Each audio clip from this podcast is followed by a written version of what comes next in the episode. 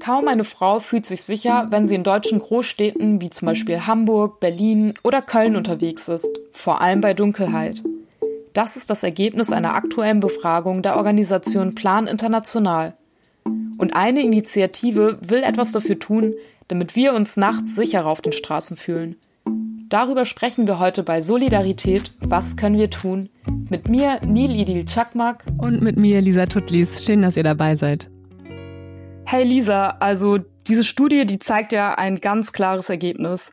Fühlst du dich manchmal auch etwas unsicher oder hast Angst, wenn du unterwegs bist? Also ich muss sagen, dass ich zum Glück noch nie so richtig Angst hatte, aber so ein mulmiges Gefühl, das habe ich schon manchmal. Vor allem in so Wartesituationen, wenn ich zum Beispiel nachts auf eine Bahn oder einen Bus warte oder irgendwo umsteigen muss, dann habe ich schon dieses doch irgendwie so unsichere Gefühl. Das kann ich sehr gut nachvollziehen. Wie sieht's bei dir aus, Neil? Ja, das ist bei mir ganz ähnlich. Also vor allem, wenn sonst niemand auf der Straße ist und man vielleicht so ein paar Schritte hört, dann habe ich schon ein komisches Gefühl und denk, oh Gott, vielleicht verfolgt mich da ja jemand.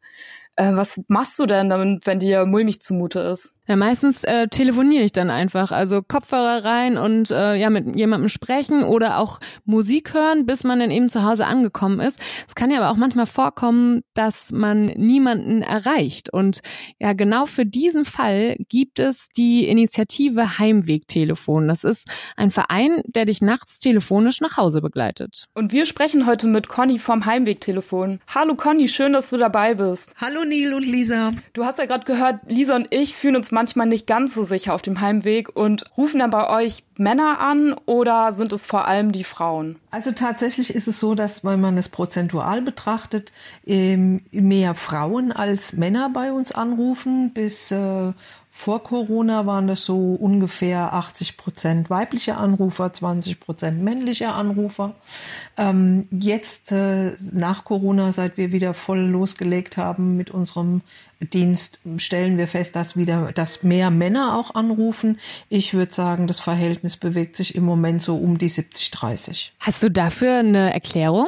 Ich nehme mal an, dass es einfach auch damit zusammenhängt, dass wir jetzt auch wieder ein bisschen bekannter geworden sind. Ähm, und es hängt mit Sicherheit auch damit zusammen, dass Männer eben auch nicht mehr so viel Angst davor haben, zuzugeben, dass sie sich auch unwohl fühlen, wenn es nachts draußen dunkel ist. Hm. Und wenn ich jetzt bei euch anrufe, wie kann ich mir das Gespräch dann vorstellen? Also wie läuft das genau ab? Zunächst mal klären wir, ob du Erstanrufer bist oder Wiederholungstäter. Und wenn du Erstanrufer bist, dann klären wir mit dir ein paar Dinge, die wir für den Datenschutz einfach klären müssen. Zum Beispiel, dass du über 16 Jahre alt bist. Ähm, dann schauen wir mal, wo du dich gerade befindest, deinen aktuellen Standort und deinen Zielort. Das geben wir dann in ein Navigationssystem ein. Ähm, das schlägt uns dann eine Route vor, die du voraussichtlich wohl gehst. Und dann fangen wir mit dem Gespräch an und unterhalten uns über, keine Ahnung, Gott und die Welt. Und ähm, immer wenn du die Straße wechselst, gibst du kurz Bescheid und sagst uns deinen aktuellen Standort. Und so bringen wir dich dann wann auch immer, abends und nachts sicher nach Hause. Wie ist eigentlich die Idee entstanden? Also ihr macht das ja völlig ehrenamtlich. Die Idee entstanden ist 2011. Da sind zwei Mädels aus Berlin nach ähm, Schweden in Urlaub gefahren und haben dort festgestellt, dass es in Schweden so eine Initiative gibt, die von der Polizei ähm, dort unternommen wird, auch mit Hilfe von ehrenamtlichen Mithelfern. Und dann sind die nach Hause gekommen, nach Berlin, haben sich umgeguckt und haben festgestellt, bei uns gibt sowas gar nicht. Und dann haben sie ein bisschen getüftelt und überlegt und 2013 haben sie dann das Heimwegtelefon ins Leben gerufen. Und also Schweden ist ja, also würde ich sagen, eher so ein äh, sicheres Land. Also wieso in Deutschland oder ist das eigentlich dort auch unsicher und ähm, ja? Also man kann sagen, dass beide Länder sehr sicher sind. Sowohl Schweden als auch in Deutschland ist es sehr sicher draußen auf der Straße und ähm, im Gegensatz zu unserer aller Eindruck wird es tatsächlich immer sicherer draußen auf der Straße. Es ist allerdings so, dass man mehr hört. Man hört öfter davon, dass irgendwas passiert ist.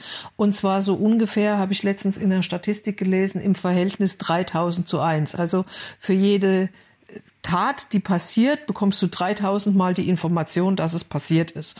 Und das ist natürlich viel häufiger. Ähm, Und somit suggeriert es uns, dass es draußen unsicherer ist. Und ähm, zusätzlich haben wir als Frauen ähm, oder Menschen ja sowieso immer so ein bisschen ein ungutes Gefühl nachts, wenn man alleine ist. Ähm, wenn es dann auch noch dunkel wird, die Straßenbeleuchtung ausgeschaltet wird, dann wird es unheimlich. Dann kriegt man einfach irgendwie, stellen sich die Nackenhaare auf, man kriegt ein komisches Gefühl. Ähm, das ist halt alles nicht zuträglich der ganzen Geschichte. Ähm, ähm, und ähm, deswegen ist es einfach seltsam, sich draußen äh, zu bewegen, aber tatsächlich ist es so, dass es relativ sicher ist. Und wir können aus unserer Erfahrung auch sagen, dass wir über 99 Prozent der Anrufer sicher nach Hause begleiten können. Also du hast jetzt gesagt, die ähm, sichere äh, oder die sicheren Fälle sind sehr, sehr groß, also über 99 Prozent. Und es geht oft um, um dieses Gefühl eigentlich, dass man mit jemandem spricht und dass man eben nicht dieses unsichere, mulmige Gefühl bekommt. Aber was passiert, wenn wirklich mal Gefahr droht? Also damit habt ihr sicher auch Erfahrungen. Ja, das ist richtig. Das kommt natürlich, Gott sei Dank, sehr selten, aber tatsächlich auch mal vor. Ähm, und wenn es passiert, dann gibt's verschiedene Szenarien. Dann kann man entweder ähm, dich aus der Gefahr rausholen, indem man dich zum Beispiel an eine Stelle lotst, wo Videoüberwachung gibt. Oder ähm, man ruft tatsächlich Polizei, Rettungswagen, Feuerwehr je nachdem, um was für einen Notfall es sich handelt, und schickt die direkt zu dir hin. Wie kann man denn eure Arbeit eigentlich unterstützen? Also könnte ich jetzt zum Beispiel auch ähm, bei euch am anderen Ende des Hörers sitzen und jemand nach Hause begleiten? Ja, das geht natürlich. Ähm, da gibt's ein paar Voraussetzungen. Du musst mindestens 18 Jahre alt sein. Du musst ein einwandfreies, erweitertes polizeiliches Führungszeugnis vorweisen können. Ähm, und wenn du das hast und du hast da Lust drauf und du bist einigermaßen kommunikativ und hast auch Spaß dran, mit den Leuten am Telefon zu quatschen, dann kannst du uns anschreiben unter helfen.heimwegtelefon.net und dann meldet sich jemand bei dir aus unserem Recruiting-Team und macht mal ein paar erste Gespräche und dann klären wir, ob wir zusammenpassen oder nicht. Das ist also die Möglichkeit, wie du als aktiver Helfer bei uns mitmachen kannst. Dann gibt's noch ähm, die Möglichkeit der passiven Mitgliedschaft. Wir sind ja inzwischen ein Verein ähm, damit das Ganze auch einfach langlebig ähm, aufgestellt ist. Und wenn halt jemand aus personellen Gründen irgendwie sagt, ich habe keine Zeit mehr, mich ums Heimwegtelefon zu kümmern, dann kann man das halt austauschen, kann man die Menschen austauschen und das Heimwegtelefon geht trotzdem weiter. Und ähm, da gibt's dann zum Beispiel auch eine passive Mitgliedschaft, dass du sagst, ach, ich unterstütze euch jedes Jahr so ein bisschen, weiß ich nicht, mit 20, 30 Euro oder so ähm, und bin ein Fördermitglied sozusagen. Ähm, und dann gibt's natürlich auch noch die Möglichkeit, einfach zu sagen, ich habe da so viel Spaß dran, ich finde es eine gute Sache, ich überweise euch einfach mal den Betrag X und dann läuft es bei uns als Spende ein. Und ähm, darüber freuen wir uns natürlich auch sehr. Also Unterstützung ist sehr, sehr gern gesehen. Ihr seid ja hm, noch nicht die ganze Nacht erreichbar.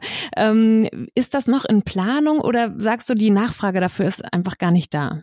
Also wir haben ja früher mal bis vier Uhr telefoniert, jetzt telefonieren wir noch bis drei Uhr. Das liegt tatsächlich daran, dass wir festgestellt haben, dass nach der Sperrstunde, ähm, die so ungefähr um zwei Uhr ist in den meisten Gegenden, in Berlin ist es ein bisschen später, aber ähm, die meisten Anrufe haben wir doch aus anderen Bundesländern.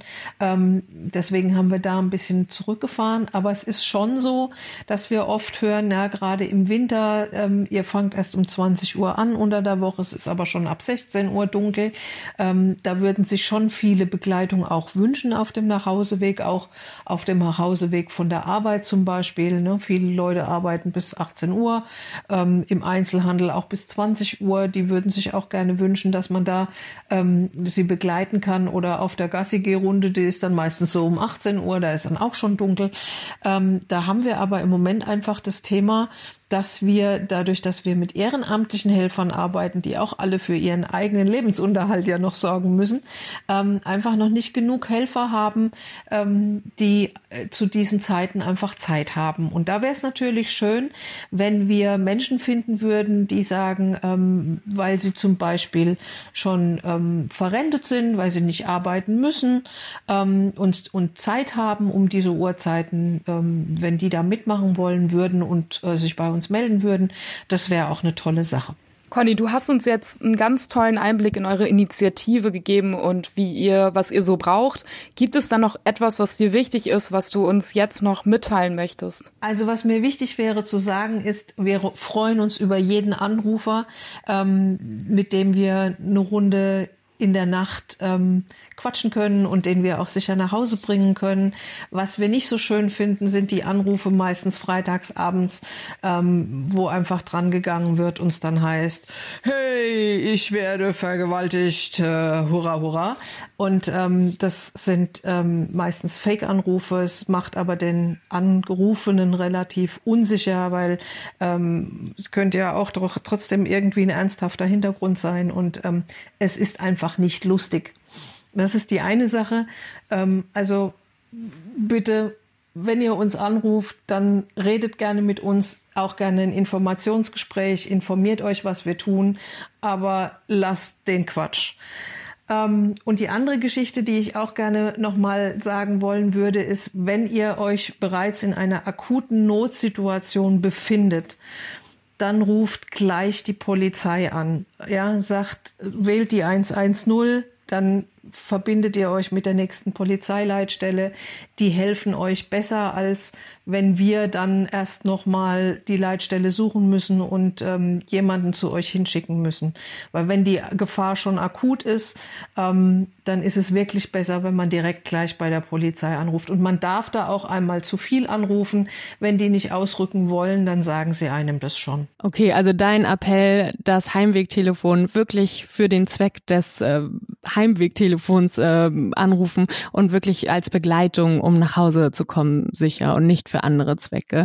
Ähm, Conny, vielen, vielen Dank für deine Zeit. Danke für das Interview. Gerne. Danke euch. Speichert euch doch am besten die Nummer vom Heimwegtelefon gleich ein. Das ist die 030 120 74182. Und falls ihr euch mal unsicher auf dem Heimweg fühlt, jetzt wisst ihr auf jeden Fall, wo ihr anrufen könnt. Und alle Infos und Links und natürlich auch nochmal die Telefonnummer, die packen wir euch wie immer auch in die Shownotes dieser Podcast-Folge. Und wenn ihr Anregungen für uns habt, interessante Projekte kennt, Menschen, mit denen wir hier mal unbedingt reden sollten, dann schreibt uns doch gerne eine Mail an solidaripod.gmail.com oder auch einfach eine Nachricht auf Instagram. Und falls ihr uns unterstützen wollt, abonniert doch gerne unseren Podcast auf Spotify, Deezer oder Apple Podcast und lasst lasst uns gerne eine Bewertung da.